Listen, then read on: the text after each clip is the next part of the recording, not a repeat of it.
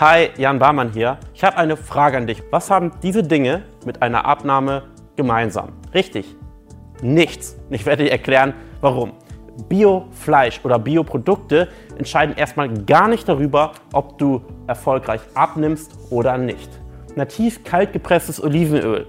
Vielleicht hast du dir selber gesagt, hey, ich nutze jetzt solch ein Öl statt normales Öl. Es entscheidet leider nicht darüber, ob du erfolgreich abnimmst oder nicht und hat tatsächlich keinen Einfluss darauf.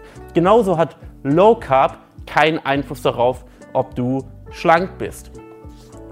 Ebenso ist das Thema naturbelassene Lebensmittel immer wieder ein Thema, das häufig diskutiert wird und Personen sagen mir, hey Jan, ich esse es einfach ganz naturbelassen, dann nehme ich schon ab. Nein, funktioniert nicht. Naturbelassene Lebensmittel entscheiden nicht darüber, ob du erfolgreich abnimmst oder nicht. Genauso ist es ein riesen Mythos, und darüber habe ich ein extra separates Video, dass man abends Kohlenhydrate weglässt und dadurch erfolgreich Fett verliert. Nein, kurzfristig nimmst du vielleicht etwas ab, weil du Wasser verlierst, aber Fett abnehmen tust du dadurch nicht besser.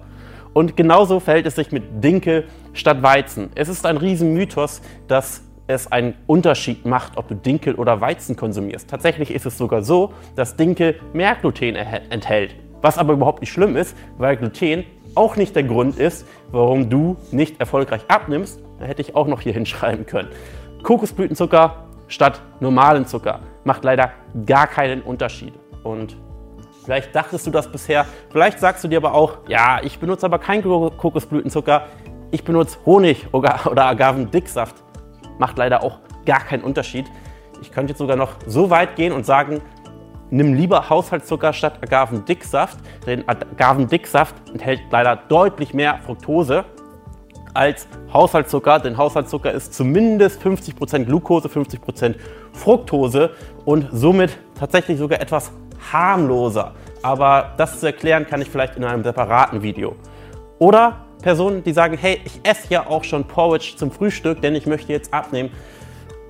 Kann man machen, aber damit wirst du wahrscheinlich nicht großartigen Erfolg haben und vielleicht hast du das sogar schon gemerkt. Und ich könnte endlos so weitermachen. Ich könnte hier noch Thema Gluten hinschreiben.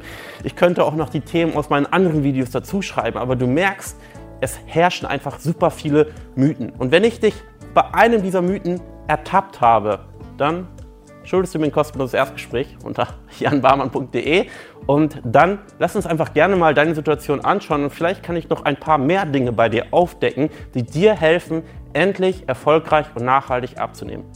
Ich würde mich freuen, wenn ich dir eine Freude machen kann. Also hoffentlich hören wir voneinander. Bis dann.